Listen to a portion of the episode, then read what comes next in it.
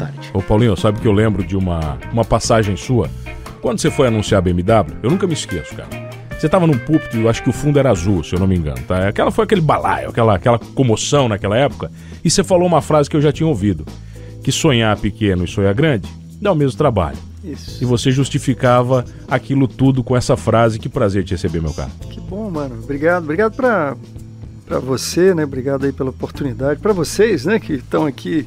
Nós vamos fazer um bate-papo. E pra mim, muito legal. Eu penso assim, a vida tem dois tipos de pessoas na vida, né? Tem aqueles que vieram para respirar, respirar e fazer alguma coisa, e tem aqueles que vieram para roubar oxigênio, né? Eu nessa categoria não entro. Né? E isso não significa trazer a BMW só, não. Isso significa é, fazer alguma coisa que seja útil, que a caminhada seja feliz, não esperar o fim feliz. Né? Então, todo dia, acordar e tentar fazer um dia feliz, alguma coisa para as outras pessoas e para ti também, que te engrandeça. Então, pensar pequeno ou grande, por É isso tem que pensar grande de manhã já. Não dá para pensar pequeno, senão o É. dia vai ficar pequeno. E sem ser partidário, sem querer falar em, em campanha E no, no momento começou, como Paulinho. esse, né? Paulinho começou. Mas ah, alguém que tem aí, uma- já passou por um crivo tantas vezes, já foi crivado pelo público por tantas vezes pela ele- pelo eleitor, pela população catarinense e foi aprovado tantas vezes, a gente sabe que não está só roubando oxigênio, né? Com certeza tem muita história É. Positiva e muita realização para trazer É, e, gente. e não tem, a segunda constatação é que não tenho medo de urna, não tenho medo de botar a cara a tapa né, e de passar sob o crivo das pessoas, né? Porque uma coisa é tu apontar o dedo e falar alguma coisa de outra, outra é você ir lá botar sua cara e, e os outros apontarem o dedo para você. Agora vem cá, qu- quanto de coragem você tem que ter, não para enfrentar uma eleição, mas para ser deputado, para colocar um terno e entrar lá e dizer o seguinte: não, não vou votar, vou votar, não concordo e concordo. Eu acho que tem uma, tem uma, tem várias questões envolvidas. Uma delas é a intuição. Intuição, lógico que muito é, calcada, assim, muito sentada em cima de valores, princípios, né? É, que você usa tanto na sua vida privada como usa na vida pública. Isso te dá uma certa segurança de entrar num plenário daquele com 513 ou mais 512, né? É, aonde você sabe que é, lá a maioria que não sabe é que decide. Tá. né? Então, quando você põe lá um projeto sobre, sei lá, eu, saúde, né? sobre radioisótopos, por exemplo, né? eh, saúde nuclear, eh, eu não entendo de saúde nuclear.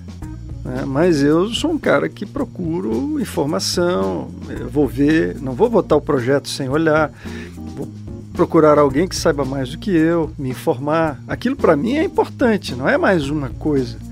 Aquilo é importante. Então essa é que aí vem a diferença. Então quando você entra lá, é, você é parte da decisão, mesmo que você não saiba o que está votando. Então você tem que procurar saber.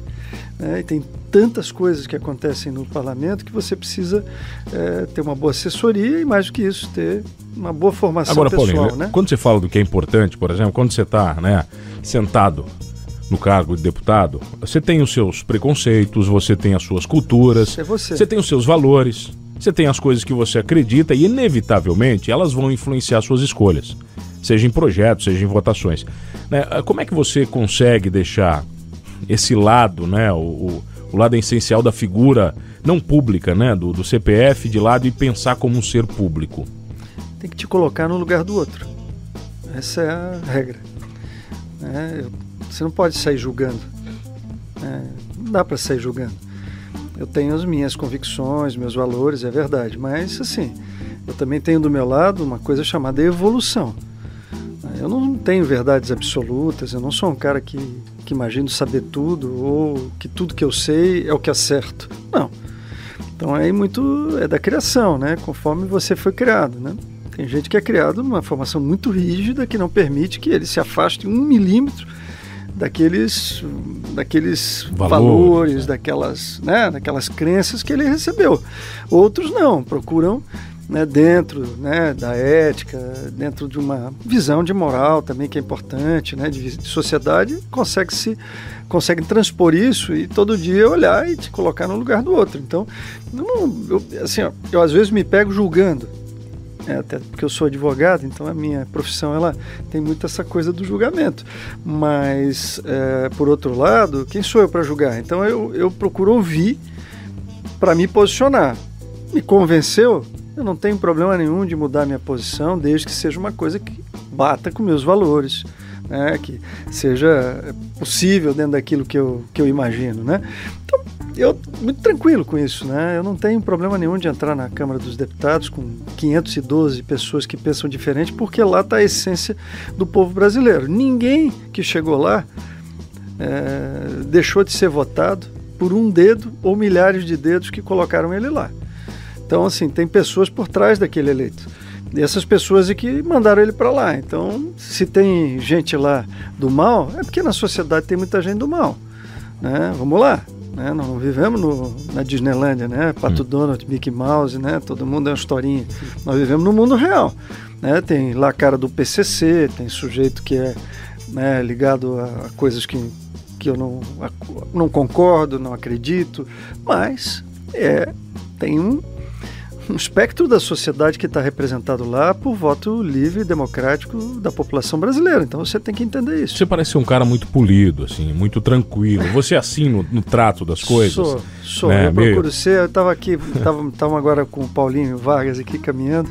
Mostrei para ele um discurso quando eu, como líder do PFL, fui à tribuna não para comemorar, mas para registrar os cinco anos do mensalão do PT e era na, no auge, 2010, no auge é, da popularidade do presidente Lula, a candidata era Dilma Rousseff, e eu subi é, a tribuna para fazer os registros daquele que havia sido naquela época o maior escândalo é, do país, que estava no Supremo Tribunal Federal. E daqueles acusados, estavam lá no plenário mais de 40 é, dos deputados que olhando estavam sendo coisa, e eu olhando para eles e dizendo aquilo que eu achava a respeito daquele assunto e dizendo que era um absurdo eles estarem ali, né? Então assim, aí você vai dizer, puxa Paulo, mas você é, você foi pro pau. Disse, não, não é pro pau, eu fui falar a verdade. A verdade é sempre fácil e boa de ser falada. Né, desde que você tenha a disposição de falar. Então, assim, naquele momento eu chamei, fui interrompido até por um, um futuro candidato a senador aqui, um pré-candidato a prefeito, não, pré-candidato a governador aqui de Santa Catarina, que era lá, estava como deputado, é, ficou me enchendo o saco, e eu fiquei dizendo, oh, meu, tu que protege esses caras que estão aqui dentro, se tu não está envolvido, tu está protegendo, eu não vou proteger. Então a vida é assim, então o, o parlamento é a essência da discussão nacional, é o principal foco da democracia, porque é onde você vota, né? O, o, o voto secreto e o orçamento são os dois pilares democráticos. É isso aqui é que se faz a sociedade. Então é no voto secreto e no orçamento. Como o orçamento está no Congresso Nacional e quem chega lá chega pela mão do voto secreto, é lá que é o poder originário no final do dia, porque tanto o judiciário como o poder executivo, eles têm algumas questões que não dá para resolver. Primeiro, o judiciário ele não é eleito, ele é escolhido e, portanto, é por concurso ou por indicação, sei lá eu, e não tem renovação, é aquilo que está ali, ok. O, o, presidente da República é eleito, né, o governador, o prefeito, mas ele não muda a estrutura. Ele chega lá, bota, sei lá, o presidente da República tem duas, dois milhões de pessoas que trabalham com ele, ele muda lá mil. Então ele não, não manda no corpo, né? Ele começa. O legislativo não. Lá você, pelo voto, pode mudar 100% da Câmara. Né? Se o povo amanhã decidir tirar todo mundo e botar todo mundo diferente, ele consegue fazer a cada quatro anos. E no Senado, um terço, dois terços. Então acho que isso é um, é um ponto importante. Então o poder legislativo hoje, se é o poder legislativo que manda no Brasil hoje, é porque os outros estão brigando e o poder legislativo se fortalece. Só que aí vem a pergunta, mas tudo bem, se é o Congresso que manda no Brasil, quem é que você vai mandar para lá? Essa é a pergunta que nós temos que fazer. Paulo, em 2015 eu entrevistei o deputado Marco Feliciano e eu lembro que na época ele começou, é, não, não depois da minha, mas naquele mesmo período ele deu várias entrevistas e ele sempre usou uma analogia dizendo que o Congresso brasileiro era um teatro. Que tudo que era votado no parlamento já era decidido antes da, de começar a sessão. Então, é, levando em consideração essa, essa história que, que, o senhor contou agora pra gente aqui, é, quando alguém vai lá e faz uma crítica a, a um movimento como o mensalão, vocês recebem essa. É, é comum receber essa, esse contato do, dos adversários? É comum receber esse tipo de, de, de, de, chamada aí das pessoas contrárias? Ou tudo acontece ali e nada vai para o particular? Não existe um contato particular entre vocês? Não, tem, uma regra, tem regras de civilidade, né, que eu acho que são importantes na vida da gente. Imagina se eu chegasse todo dia em casa atrasado para o almoço e brigasse que a comida estava fria. Tá. Né? Com certeza absoluta, não, minha mãe não me daria uma facada, mas me proibiria de chegar para almoçar depois de um certo horário e eu não almoçaria. Pronto. Né? Então no, no, Congresso você tem debates é, acalorados. Alguns deles, né, dependendo do nível de quem debate, vão para vias de fato, isso a gente já viu várias vezes, né? mas não é o lugar, não é a regra também, é a exceção, mas por outros essa coisa de você debater face a face, né, ela é importante. Né, porque uma coisa é eu vinha gravar um podcast meu, sei lá, gravar um videozinho meu, botar na rede, falar a minha verdade, xingar. Tem muito machão de internet aí muito machão de rede social, né, que dá discurso, mas quando chega no olho a olho, tá. aí, é que, aí é que a coisa se decide. Então o Congresso tem essa oportunidade de tu fazeres esse debate. Né? Você fica na tribuna de frente para quem você está colocando ou acusando, seja lá o que for, o que você vai colocar. Né? Então se prepare para isso. Né? Não vá lá falar besteira, porque senão também vai sair moído. Né? Não vá como teve um aí, um parlamentar que disse o quê? Que o Mato Grosso era no, no sul, sul, né? É, vai cala a boca, meu. Entendeu? Vai estudar. Também não dá para ser pouco estudo nessa hora. O sujeito tem que entender um pouquinho do que vai dizer. E ter argumentos.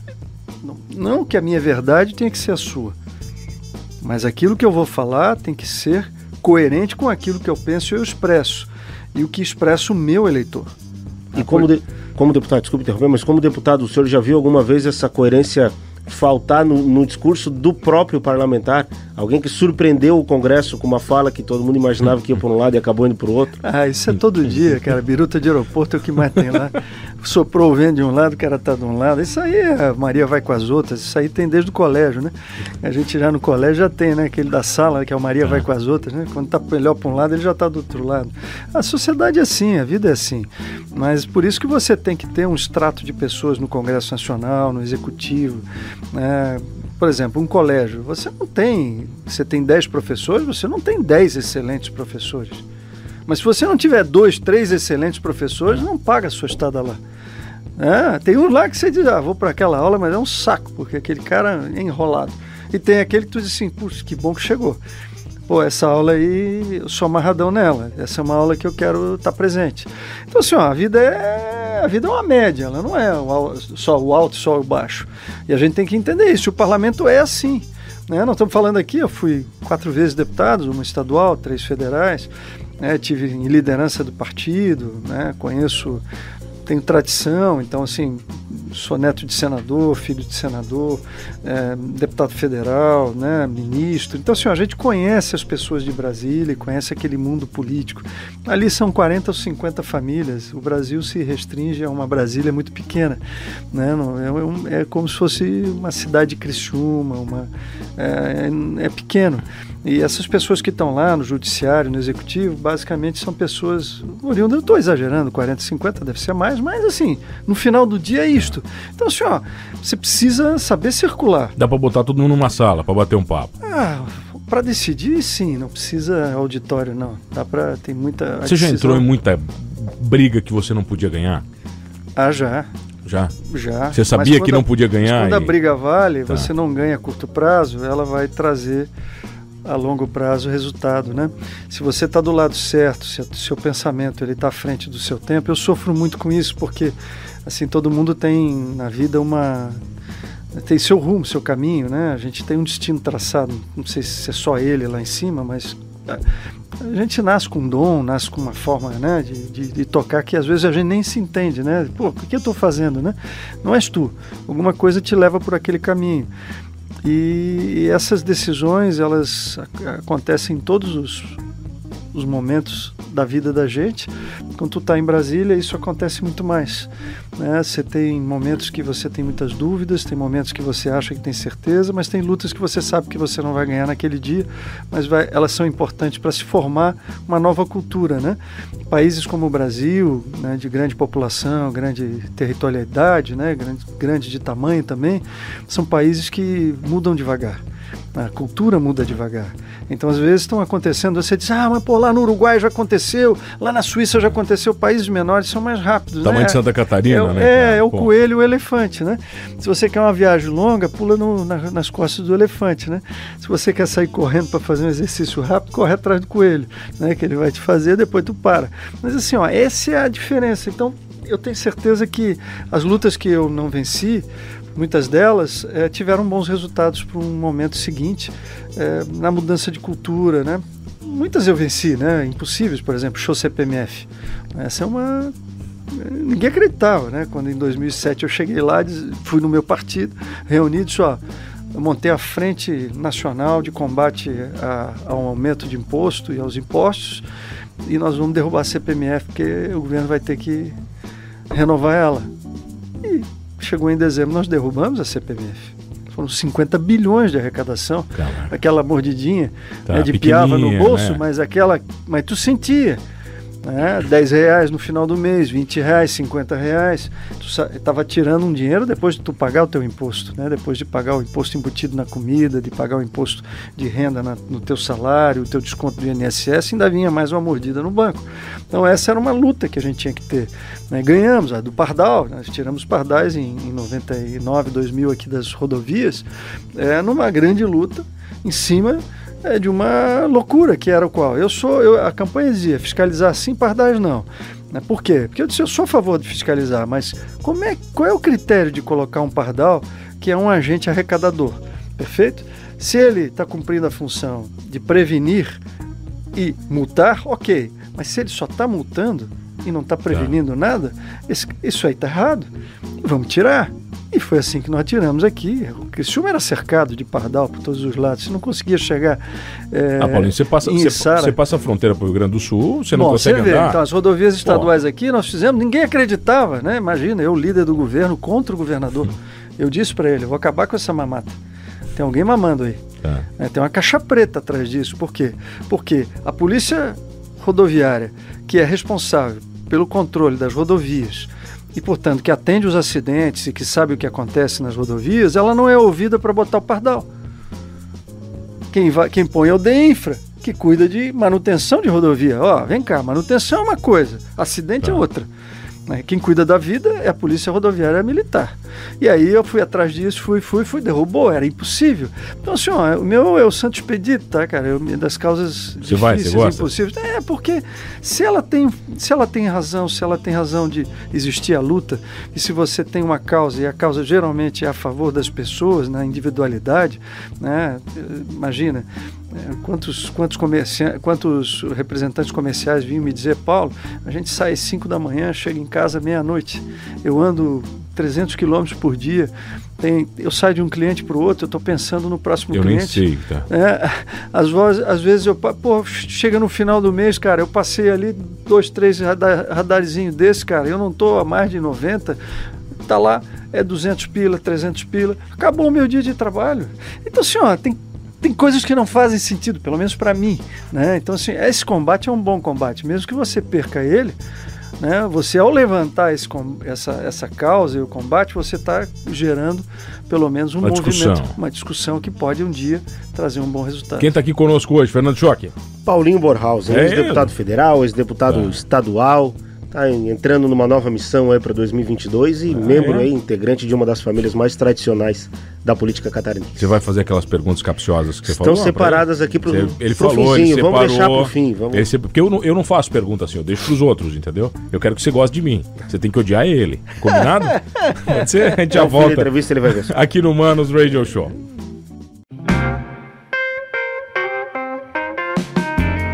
Voltamos aqui no Manos Radio Show. Fernando Choque, quem tá aqui conosco hoje? Paulinho Borral. Aí é político? Político, e, com advogado. Treta, com... Ih, é, é Família treta, tradicional é treta, catarinense, choque, né? É treta. Cara conhecido aí, né? Paulinho, corrupção. É uma coisa que se fala no Brasil e a gente fala desde a época que o Brasil é Brasil, né? E a corrupção ela não é só no mensalão. A corrupção ela tá, ela tá intrínseca na, na nossa vida. Como é que você se deparou com ela no Congresso, né? Principalmente, você, você navegou muito, né? E como é que você fugiu dela? Cara, a corrupção pega os mais pobres, né? Porque no final do dia, Né? É, a corrupção ela está sonegando das pessoas alguma coisa que elas poderiam ter. E quando é a corrupção pública, né? porque tem corrupção privada também. Né? Não, não vamos aqui falar só de corrupção pública. Tem muita corrupção privada. É, e quando, mas quando ela é pública, ela pega direto né, na, na veia né, da, da, população, das pessoas que mais precisam. E, assim, ela por si só é odiosa. Né? Ela é uma coisa que faz parte, está na essência do ser humano. Ela tem que ser minoria sempre, ela não pode ser maioria. Né? Então a corrupção ela é um processo que existe, então nós não podemos negá-lo. E nós temos que criar a forma de coibir isto. Existe a forma de longuíssimo prazo, longo, longo prazo, que é você educar bem a população, dar uma educação para as pessoas e tal. Isto é uma forma, né? mas não é a garantia. Né? O segundo é ter um poder judiciário não corrupto, né? Primeira coisa, porque quem vai julgar o processo de corrupção é o judiciário, então, ele, então aí já começa a tropeçar, né? Dificuldade dentro do judiciário, né? Porque todo mundo diz, ah, a corrupção se dá lá no parlamento, se dá no executivo. Não, ela também se dá no poder judiciário. A gente sabe disso, né? Então, assim, volta e meia vem uma história escabrosa, um problema, né? É, quem não se lembra daquele juiz, o Lalau, né? É, o tal do Lalau foi famosíssimo, né, Fernando? Então, senhor. Tinha até uma Lamborghini, não era? Era, esse aí mesmo, é. Pegaram, acho que em Miami. Então, Pô, pessoal, como tinha... é que você faz com isso? Primeiro, cara, é, a tua vacina é a tua família, a tua criação. Então, teus valores e teus princípios. Segundo, é a tua linha de vida, o que tu queres fazer com a tua vida. É, tu queres o motivo da tua vida é enriquecer, então não vai para política, cara, vai trabalhar. Vai, vai para outra profissão, vai trabalhar na iniciativa privada, sei lá eu. É, vai, vai, ser o Silvio Santos, né? Vai ser o que você quiser. Sai de camelô para ser dono da SBT, sei lá, eu estou botando aqui. Mas na política não, a política não é a arte de enriquecer, né? não é na política que se enriquece. Então você tem que ter uma profissão, é importante. Agora, se você vai fazer a política, você tem que saber as limitações da política. Você vai ter que ter, tudo bem, tem gente que tem patrimônio de família, vive do seu, né, tem, tem, outras atividades e tal, e está na política. Mas tem gente que tu vê começando na política lá do zero, né, com a gente sempre pé rapado, e aí chega um dia o cara é o doutor, anda de Porsche, é o rei, é, Ferrari, né, essas coisas aí. Cara, isso aí é repugnante e isso é o, o, a antipolítica, né? Porque é isso que as pessoas olham no final do dia. Então, assim, ó, um político começa a fazer sucesso, a primeira coisa que todo mundo diz assim, ó, ele é dono da empresa de ônibus, é, é dono daquilo lá, é. daquilo lá, é ou não é? Assim, isso é meio que popular, assim, né? As pessoas nominam, mas o tempo é o senhor da razão. Então, assim, ao longo do tempo, você vai vendo, aqui em Criciúma tinha um político, né, que já não está entre nós, o Ademar Guise, né? Esse cara é uma lenda, né? Cidadão, ele fez a vida pública dele, chegou a ministro do Tribunal de Contas, era o mesmo doutor Ademar, era um homem simples. Antônio Carlos Conde Reis, cara que fez a sua vida na política, é quase um sacerdócio, cara. E, e assim, ó, ajudaram muitas pessoas. Né? Outro dia eu fui com meu amigo Paulinho lá no, no hospital, no São José. As irmãs quase choram quando falam no doutor Ademar. O doutor Ademar foi meu suplente de senador na eleição de 2002, ele já velhinho. Né? Nós andamos muito, visitei o sul inteiro com ele. Ah, figura humana, e tu via que ele tinha na essência da política a essência de servir. Agora, a corrupção se combate com polícia, se combate é, com leis boas, bem aplicáveis, com um judiciário firme, forte, né, que não se dobre né, aos interesses menores. Mas assim, cara, no final do dia é combater. Né? Agora, como escapar? Assim, ó, quando eu cheguei no congresso a primeira vez, eu perguntei pro meu pai, né? Imagina, era um, meu pai era o meu guia, meu, é meu ídolo. Só que falta se eu não usar é, ele, né? Meu ídolo. Eu disse, assim, licença, que eu, né, pô? Como é que eu faço aqui? Ele disse, meu filho, aqui tu faz assim. Aqui tu convive com todo mundo, porque o congresso é um lugar que você tem que conviver com as pessoas. Seja educado, converse com todos, seja gentil.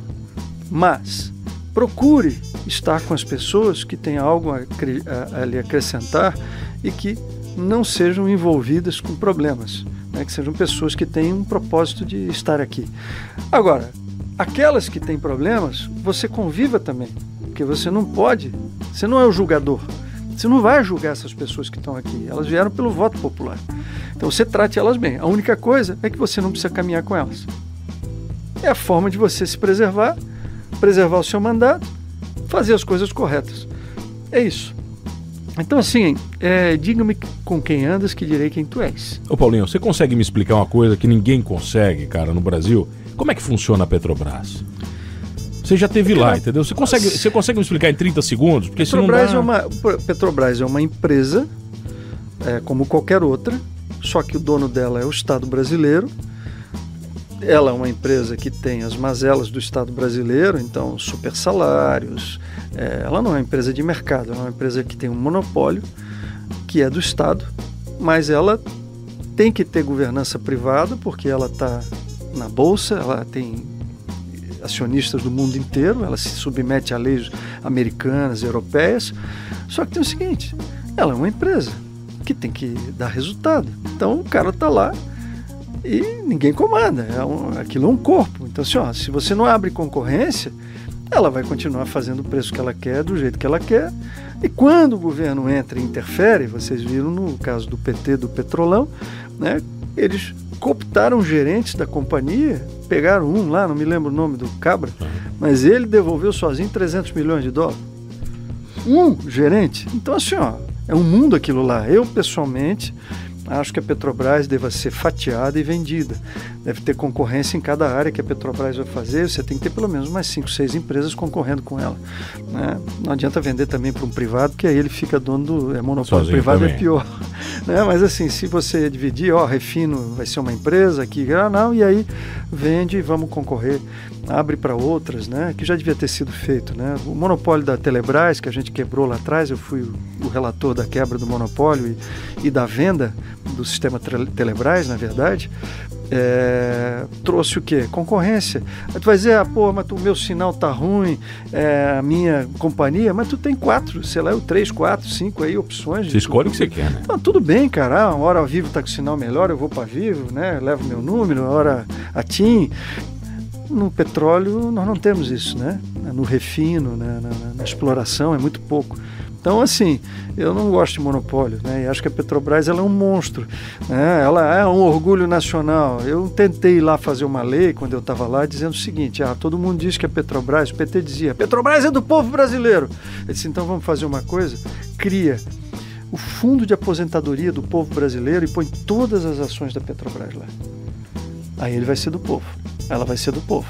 Aí põe lá e bota eficiência na gestão, porque o povo merece ter o recurso para se aposentar. Então, se a Petrobras dá 150, 180 bilhões por ano de, de, de resultado, o dono tem que ser o povo brasileiro de verdade, não o povo do Lula, o povo do PT, ou o povo do, do governo de plantão que fica mandando e desmandando a Petrobras. Né? Aí não aceitaram o PT, não, isso aqui não, isso é um projeto. Ah, mas vocês não são os caras que falam em nome do povo, cara, dá, bota isso, cria um fundo com governança firme é, na Noruega é assim. A estatal noruega sustenta o país. Ela coloca dinheiro no fundo de aposentadoria, ela, ela é. financia educação, né? e ela dá um lucro maravilhoso. Agora, ela não fica manipulando preço de petróleo. Isso não existe. Né? Mercado é mercado. O que não existe é mais tempo, Fernando Choque. Não dá, Acabou cara. já. Acabou, né, cara? O cara fica uma hora. Pergunta. Já vamos não, agendar não, a próxima. era só pra te dar medo. Você, não é, você, não, você é tranquilaço. Você não... É, pô, mas não, tô louco não. pra pegar um, não, pimenta aqui. Não, ele não, não bate, Paulinho. Te agradeço, cara. Fico muito feliz de você ter vindo. Amigo. Faz muito tempo que eu quero te entrevistar. É um orgulho pra mim, de verdade. Bom, amigo, que bom. É, Gratidão aqui não, por estar de verdade, contigo cara. e com o Fernando. Tive o prazer momento. de morar sete anos em Biguaçu, então esse teu, uh, esse teu, esse teu sotaque aí, meu cara, é bem familiar pra mim. Isso aí. Eu já vi, tá briga, eu já vi briga de mané no bar. Isso. Você é. sabe, né? Você sabe o que eu tô falando, pô. Então, eu tenho experiência. Obrigado pelo carinho. Nada, mano. Obrigado, obrigado, Fernando, aí pela oportunidade. Obrigado ao meu amigo Paulinho que me trouxe até aqui também, Paulinho Vargas. Não, tem que dar um abraço, amigo. Paulinho Vargas, que você já me botou em tanta roubada, mas é um cara que eu tenho uma admiração gigantesca por ele. E tá me devendo uma entrevista, sabe que ele não dá entrevista, né? Não, é mala, é, é mala, ele não, não. gosta. Sabe demais, é melhor ficar quieto, né, Paulinho? Guardar pro livro. É, guarda pro teu é. livro. Obrigado, Fernando Choque. Fechou? Fechou, até mais tarde. Essa entrevista é gravada, né, cara? Então não estamos ao vivo com o Paulinho Bornhausen aqui. Ele fez a gentileza de passar aqui no nosso estúdio. Obrigado, Paulinho. Paulinho, tem Instagram, pessoal, de seguir qual é? Tenho, arroba Bornhausen. Nem sabe escrever Bornausen, cara. É difícil. Ah, eu tive que olhar 10 é, vezes no Google, pô. sabe, né? Não, ah, sabe, sabe. ó, é, assim, ó, quem, a gente tem que estudar inglês na escola, assim, ó. É, é Born de nascido, né? Tá. Nós escreve B-O-R-N. Aí Hausen de casa. Ah, então tá fácil. Hausen. É, tá Só fácil. que não é House, é Hausen com N. Bota um N no final. É, obrigado, tá Paulinho. bom? Obrigado, Fernando Choque. Obrigado a você que está comigo todas as tardes. Não esqueça de uma coisa nesse programa. Amamos a política, Fernando Choque. E somos todos humanos. Tá bom, então.